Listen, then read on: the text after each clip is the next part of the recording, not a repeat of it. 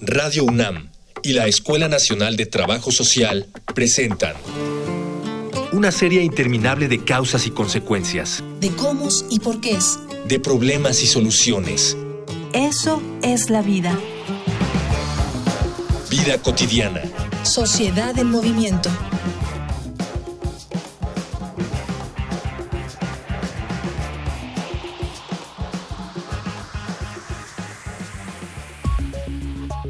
¿Fumas? ¿Conoces el impacto que un solo cigarro puede tener en tu salud? En esta ocasión, en Vida Cotidiana, Sociedad en Movimiento, hemos preparado un programa con motivo del Día Mundial sin Tabaco. Para hablar de este tema, nos acompaña por un lado la doctora Guadalupe Ponciano, coordinadora del programa de prevención e investigación del tabaquismo de la Facultad de Medicina de la UNAM. Por otro lado, contamos con la presencia de la licenciada Lidia Elena Pérez, trabajadora social de la Clínica de Tabaquismo del Instituto Nacional de Enfermedades Respiratorias. Dialogar para actuar, actuar para resolver.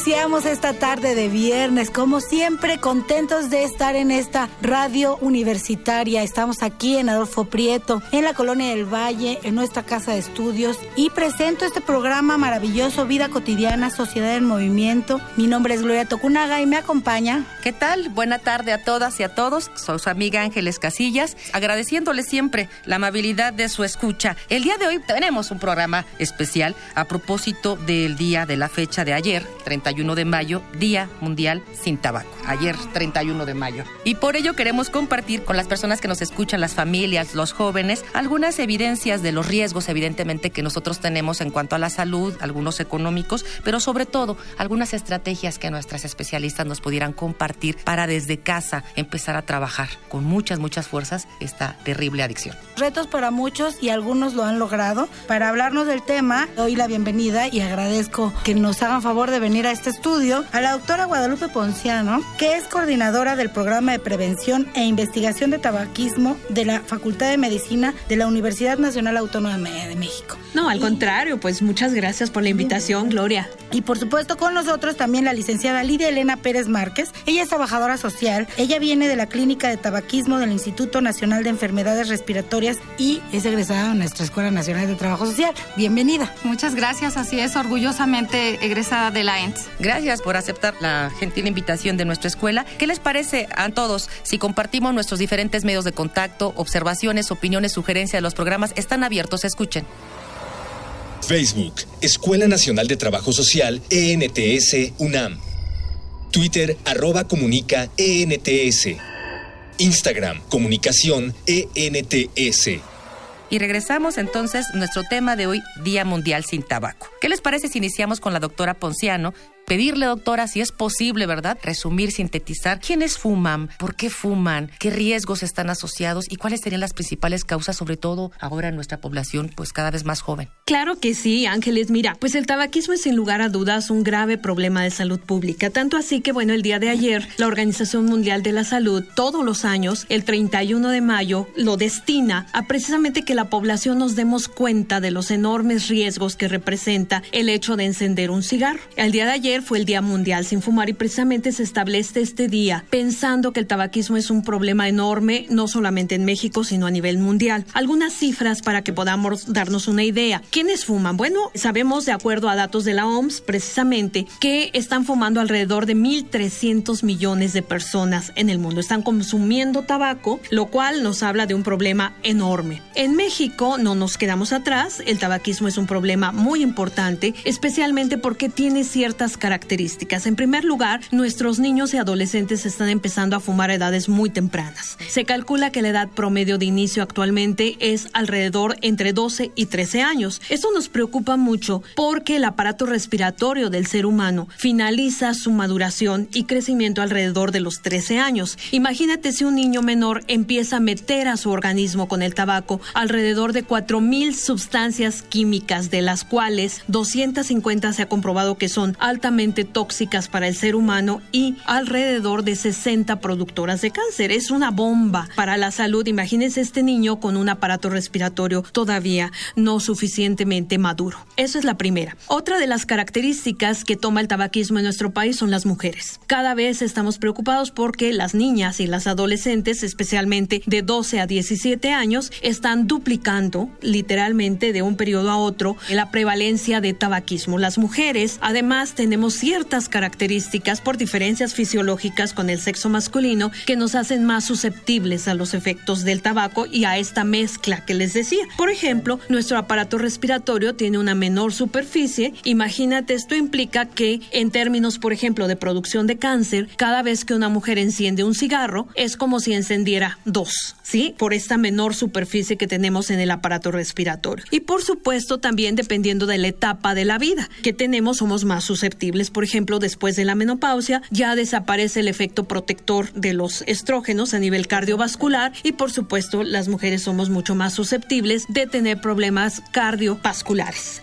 cardiorrespiratorios, ¿sí? Entonces, imagínense. Y la otra característica importante del tabaquismo en nuestro país, pues es que ahora ha habido un boom los últimos años de cigarrillo electrónico. Precisamente ese es el lema que se eligió para el día de ayer, cigarrillo electrónico, un nuevo riesgo para la salud. Muchos dicen que es algo bueno. Y definitivamente no, hay una gran controversia, pero los datos que tenemos en este momento nos dicen que en primer lugar el cigarrillo electrónico, hablar de cigarrillo electrónico así como si fuera uno, es ya de entrada un concepto equivocado. ¿Por qué? Porque, por ejemplo, en Estados Unidos, que se tienen datos, hay más de 500 marcas distintas de cigarrillos electrónicos. En México no sabemos porque la COFEPRIS ha prohibido el cigarrillo electrónico, no tenemos ni idea y hay cigarrillos electrónicos que tienen nicotina, otros que no tienen, unos que tienen unas pilas que tienen un voltaje distinto, en fin, no está regulado y no podemos hablar del cigarrillo electrónico como si todos fueran iguales y eso es algo muy importante. Y segundo, no tenemos información o evidencia científica que nos diga que puede ser utilizado para dejar de fumar. Entonces tú me preguntabas ya un poquito para cerrar, Ángeles, ¿cuántos fuman en México? Sabemos, de acuerdo con las últimas encuestas, la ENCODAT, la Encuesta Nacional de Consumo de Tabaco, Alcohol y Drogas, que se publicó en 2017, pero se hizo en 2016, que somos más de 15 millones, son aquí en la República Mexicana, más de 15 millones de personas que fuman de manera directa, ¿sí? Es decir, que encienden un cigarrillo, pero a esto ustedes recordarán que tenemos que agregar los fumadores involuntarios o fumadores pasivos, que no fuman pero comparten su espacio cerrado, ¿no? Con uno o más fumadores y todos estos tóxicos del humo de tabaco, pues ya diluidos, pero están igual llegando a su aparato respiratorio y provocando un daño en la salud también importante, ¿no? Entonces, bueno, ese es, digamos, de a grosso modo, qué es lo que está ocurriendo en nuestro país. Y entonces tenemos a los fumadores de tabaco y a los fumadores de cigarrillos electrónicos que fuman cualquier otra cosa y a los que estamos al lado. Entonces, mire, doctora Lidia Ángeles, los invito a escuchar una infografía social que nos va a mostrar un panorama de lo que es el tabaco. Infografía social. El 31 de mayo se celebra en todos los países el Día Mundial sin Tabaco. La celebración fue propuesta por la Organización Mundial de la Salud en 1987. Su propósito es difundir información sobre los riesgos asociados con el tabaquismo, tanto para la salud como en otros ámbitos. Al mismo tiempo, se busca establecer políticas que contribuyan a reducir su consumo. ¿Puede pasar el mundo 24 horas sin tabaco? Para el 2018, la campaña de la OMS tiene varios objetivos. El principal es poner de relieve la relación entre el tabaquismo y el desarrollo de enfermedades cardiovasculares. Los otros son hacer conciencia sobre las consecuencias de fumar o de exponerse al humo de tabaco ajeno, forjar compromisos con los gobiernos de los países miembros para promover la salud cardíaca y fomentar la aplicación de medidas cuya eficacia ha sido demostrada en la lucha contra el tabaco. ¿Y cuál es el problema con el tabaquismo? En el mundo, las enfermedades cardiovasculares son la principal causa de muerte. La primera causa es la hipertensión arterial. La segunda es fumar o exponerse al humo del tabaco ajeno. En el mundo, a causa del tabaco, cada año mueren 7 millones de personas y 900 mil de ellas son fumadores de segunda mano. El programa Empower de la OMS ha encontrado seis medidas altamente eficaces para reducir el consumo de este producto. El nombre del programa es un acrónimo de cada una de las medidas en inglés y significa empoderar. En nuestro idioma, estas son 1. Monitorear el consumo de tabaco. 2. Proteger a los no fumadores. 3. Ofrecer apoyo a quienes quieran dejar de fumar. 4. Advertir sobre los riesgos del tabaquismo. 5. Prohibir toda forma de promoción y patrocinio del tabaco. Y 6. Aumentar los impuestos a este producto. En cualquier proceso de empoderamiento, la diferencia radical está entre consumir y ser consumido.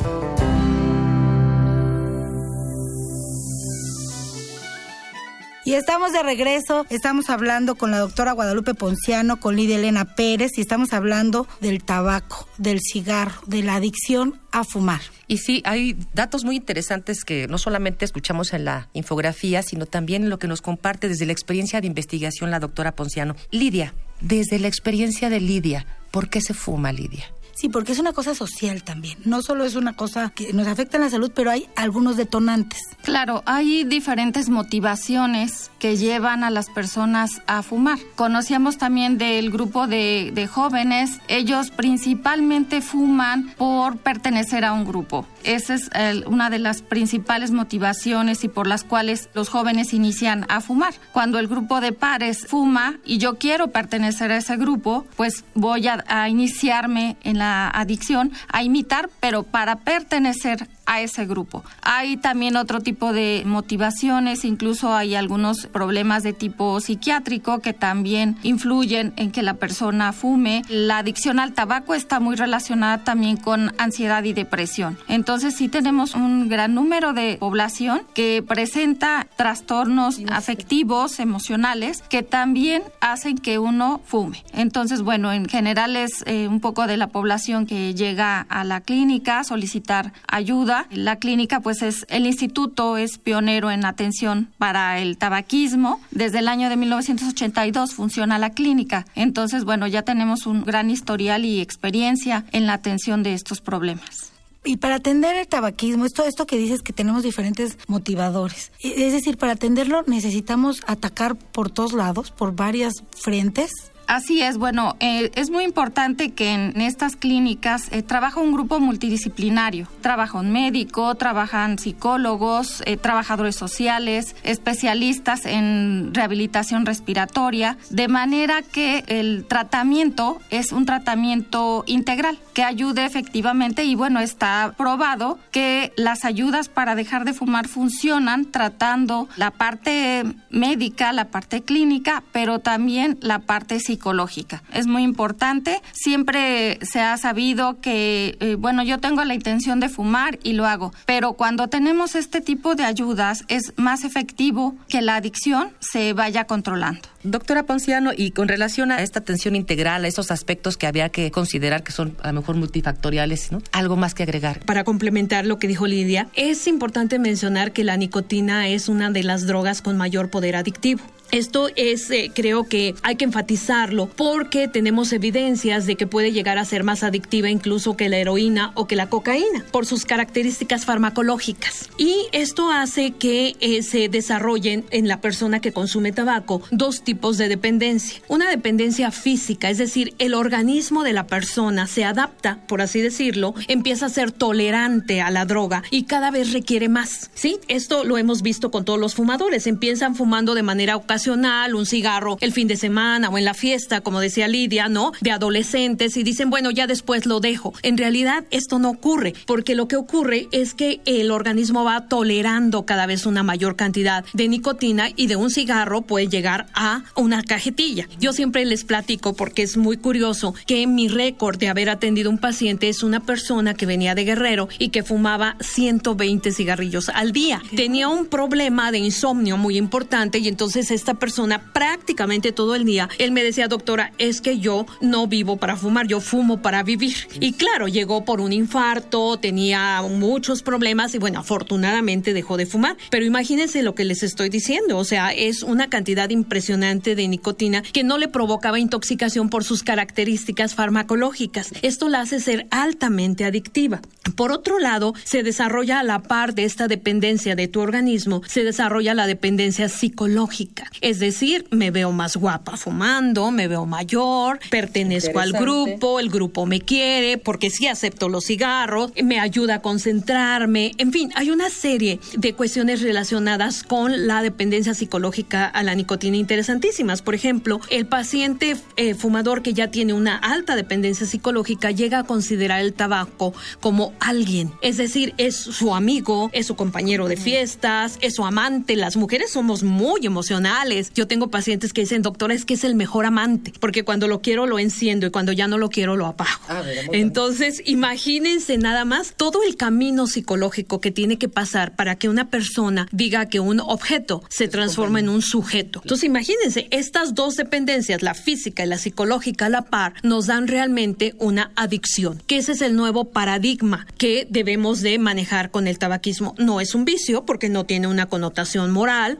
¿no? Es una enfermedad que se llama tabaquismo y que es la adicción tanto física como psicológica a la nicotina. Y por eso, como decía Lidia, tenemos que tratar al paciente viéndolo al ser humano como algo completo, no solo lo físico, sino integral y que tiene consecuencias, porque ese es otro. Sí es una adicción, pero tiene más consecuencias que la, a muchos les asusta, que es el cáncer. ¿Qué consecuencias hay además del cáncer? Bueno, sí, finalmente estamos muy acostumbrados a relacionar solamente tabaquismo con cáncer y cáncer en los pulmones, pero el tabaco está relacionado con cáncer en cualquier parte de nuestro cuerpo, en la boca, en la tráquea, en el estómago, en, la vejiga, en la vejiga, en los riñones, prácticamente cualquier parte de nuestro cuerpo está relacionada con eh, la adicción al tabaco por la gran cantidad de sustancias químicas que contiene, además de la nicotina, que es ese es el principal que genera la adicción. Y también, bueno, hay otro tipo de enfermedades cardiovasculares, ansiedad y depresión que se agudizan cuando la persona fuma. También tenemos lo que es la enfermedad pulmonar obstructiva crónica y en los, en los menores, pues la exacerbación del asma, de las rinitis alérgicas, de la otitis. O sea, está relacionado con enfermedades bucales. Lo primero que se ve afectado cuando una persona fuma, pues es,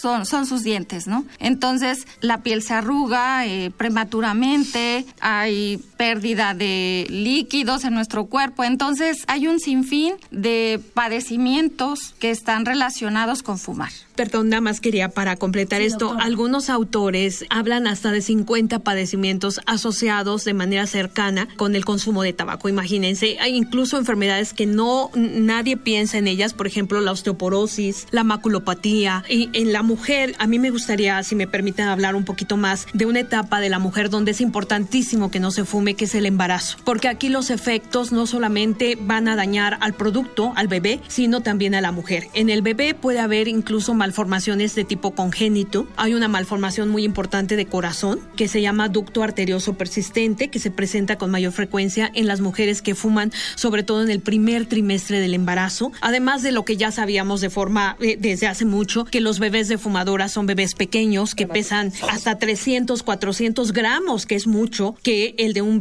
un bebé que, de una mujer que nunca fumó. Su diámetro cráneoencefálico también es más pequeño, pero eso es lo de menos porque estas malformaciones también pueden afectar su carita, estas fisuras orales que conocemos comúnmente como labio leporino, también se incrementa la probabilidad en mujeres fumadoras. Entonces, como verán, esta es una etapa importantísima donde el bebé resulta afectado. La mujer, por ejemplo, ya al final del embarazo, también si continúa fumando puede tener problemas de trombos, puede tener problemas relacionados con cuestiones de circulación sanguínea muy importante. Entonces, como verán, creo que esta etapa es importantísima que la mujer primero ni fume, pero tampoco se exponga, no sea tampoco fumadora pasiva. No debemos fumar y menos en el embarazo. No debemos fumar ni hombres, ni niños, ni jóvenes, pero menos aquellas que están gestando, menos porque podemos hacer daño a otro. Y como este programa lo hacemos en todos, los vamos a invitar, los invito a escuchar voces en movimiento. Vamos a escuchar algunas experiencias.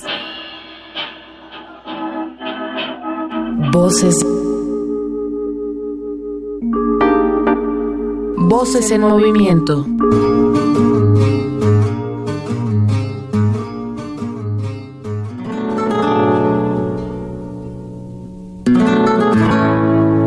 Soy la señora Carmen Autrán Arén, tengo 77 años, vivo en la ciudad de Puebla, soy ama de casa. Yo fumaba durante 40 años una cajetilla diaria de cigarros. Entonces hace siete años, una de un día, mi hermano nos convocó a una comida a su casa, toda la familia, y ahí nos comunicó que mi cuñada tenía cáncer en la garganta, la iban a operar, no iba a volver a hablar nunca. Entonces yo decidí salirme a la calle ese día, traía dos cigarros, me los fumé y dije, son los últimos que me fumo en mi vida los compañeros fumaban, yo fumaba, en mi casa fumaban, mis padres fumaron mucho, mis abuelos fumaron muchísimo, mi abuelo, entonces yo era una de venía de familia de fumadores, mis hermanos, todos fumaban.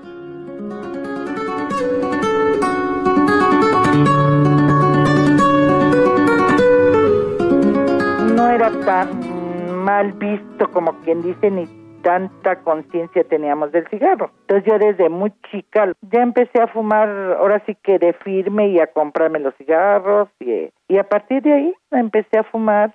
Mis padres nunca me dijeron nada porque pues ellos también fumaban. Toda mi vida, toda mi familia me peleó, mis hijos, mi esposo, cuando nació mi nieta desde muy pequeña, abuela, te vas a morir. Y nunca hice caso, nunca.